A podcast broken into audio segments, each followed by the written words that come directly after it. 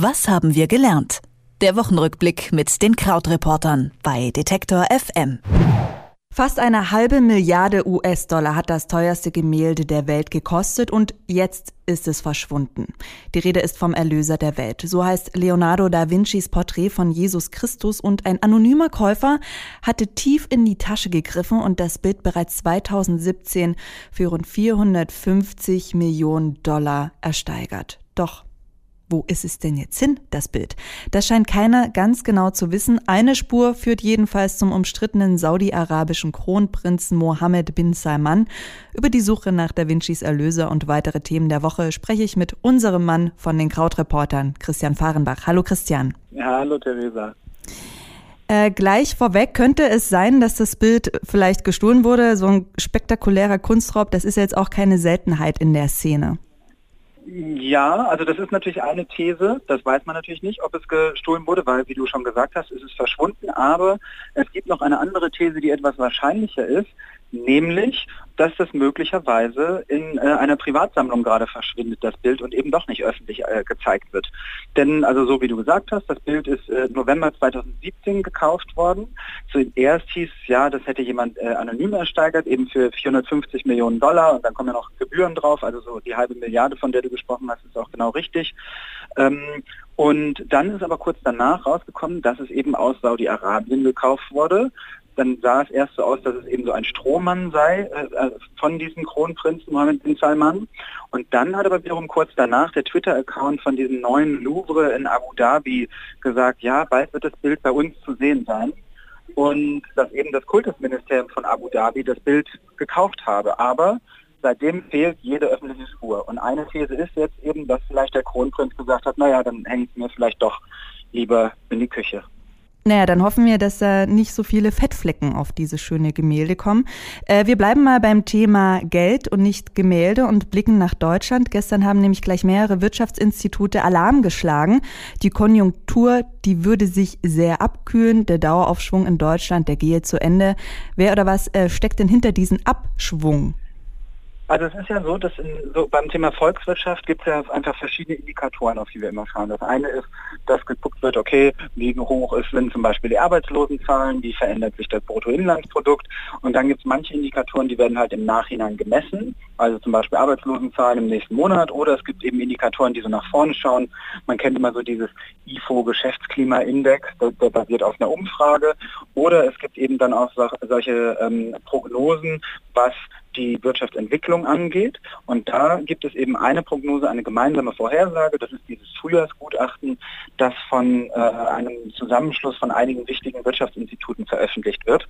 Und in diese Wirtschaftsinstitute haben eben gesagt, ursprünglich, okay, 2019 wird die deutsche Wirtschaft um 1,9 Prozent wachsen, also das eben auch wieder bezogen auf die Summe aller in Deutschland hergestellten Produkte und aller in Deutschland verkauften oder aus Deutschland verkauften Dienstleistungen. Und jetzt haben die aber gesagt, 1,9 Prozent, da äh, werden wir nicht hinkommen, sondern es wird nur 0,8 Prozent sein. Das ist jetzt auch immer noch ein Wachstum, aber schon eins, was deutlich abgeschwächter ist, und zwar so sehr, dass es Volkswirte gibt, die sagen, wir glauben, dass der Aufschwung, der jetzt langjährig in Deutschland ähm, der Fall war, möglicherweise zum Ende kommt. Und ist das einfach so ein, ich sage jetzt mal, ein natürlicher Prozess in der Wirtschaft oder gibt es explizite Gründe, woran man das festmacht, äh, dass dieser Aufschwung ja doch sehr gering äh, eingeschätzt wird?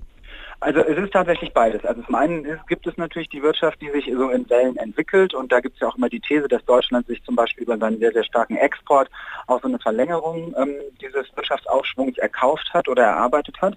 Ähm, jetzt ist es aber auch so, dass das nicht der einzige Indikator war, der in der letzten Zeit dazu herausgekommen ist, denn zum Beispiel ein anderer Indikator ist, dass die deutsche Industrie meldet, wie viele Aufträge sie bekommen hat. Und da haben wir jetzt gesehen, dass im Februar im Vergleich zum Februar im letzten Jahr die Aufträge also das sind quasi die Bestellungen vereinfacht gesagt, um 4,2 Prozent zurückgegangen sind. Der stärkste Einbruch seit zwei Jahren ist das.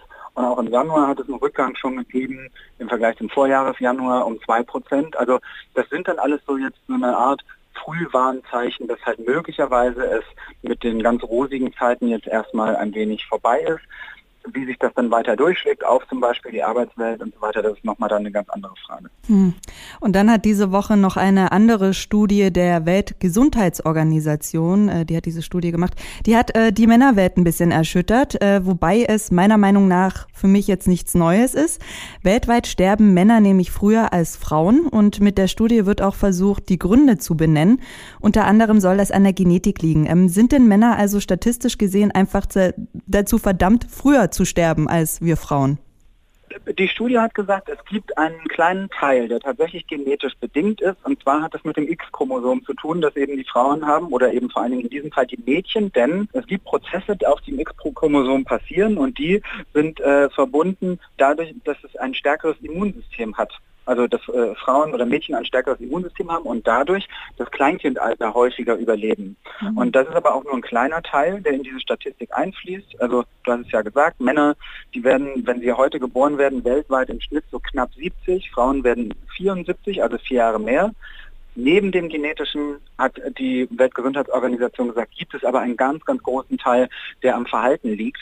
Und interessanterweise ist das auch alles so ein Verhalten, was mit so ganz klassischen Männerbildern zu tun hat. Also so diesen ganz klassischen Starksein, denn wenn du nicht stark bist, was machst du?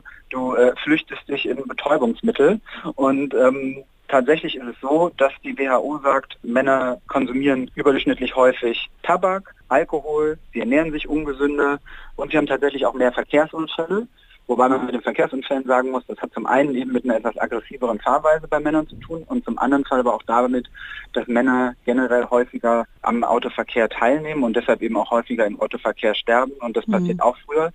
Aber eben das Interessante ist tatsächlich, dass es wirklich auch mit diesen klassisch männlichen Problembewältigungsstrategien zu tun hat und dass eben nicht alles genetisch erklärbar ist, sondern eben wirklich viel auch psychologisch. Also halten wir fest, Männer sterben auch eher durch ihren Lebensstil und auch ihre Risikobereitschaft. Das ist so eine Erkenntnis der Woche. Das teuerste Gemälde der Welt ist verschollen und der Wirtschaftsaufschwung in Deutschland, der geht zu Ende. Über diese Themen der Woche habe ich mit Christian Fahrenbach von den Krautreportern gesprochen. Vielen Dank, Christian. Vielen Dank, das klang alles sehr düster. Nächstes Mal wieder Brexit. Damit wir wieder was zu lachen haben, meinst du? ja, genau, ja. Was haben wir gelernt? Der Wochenrückblick mit den Krautreportern bei Detektor FM.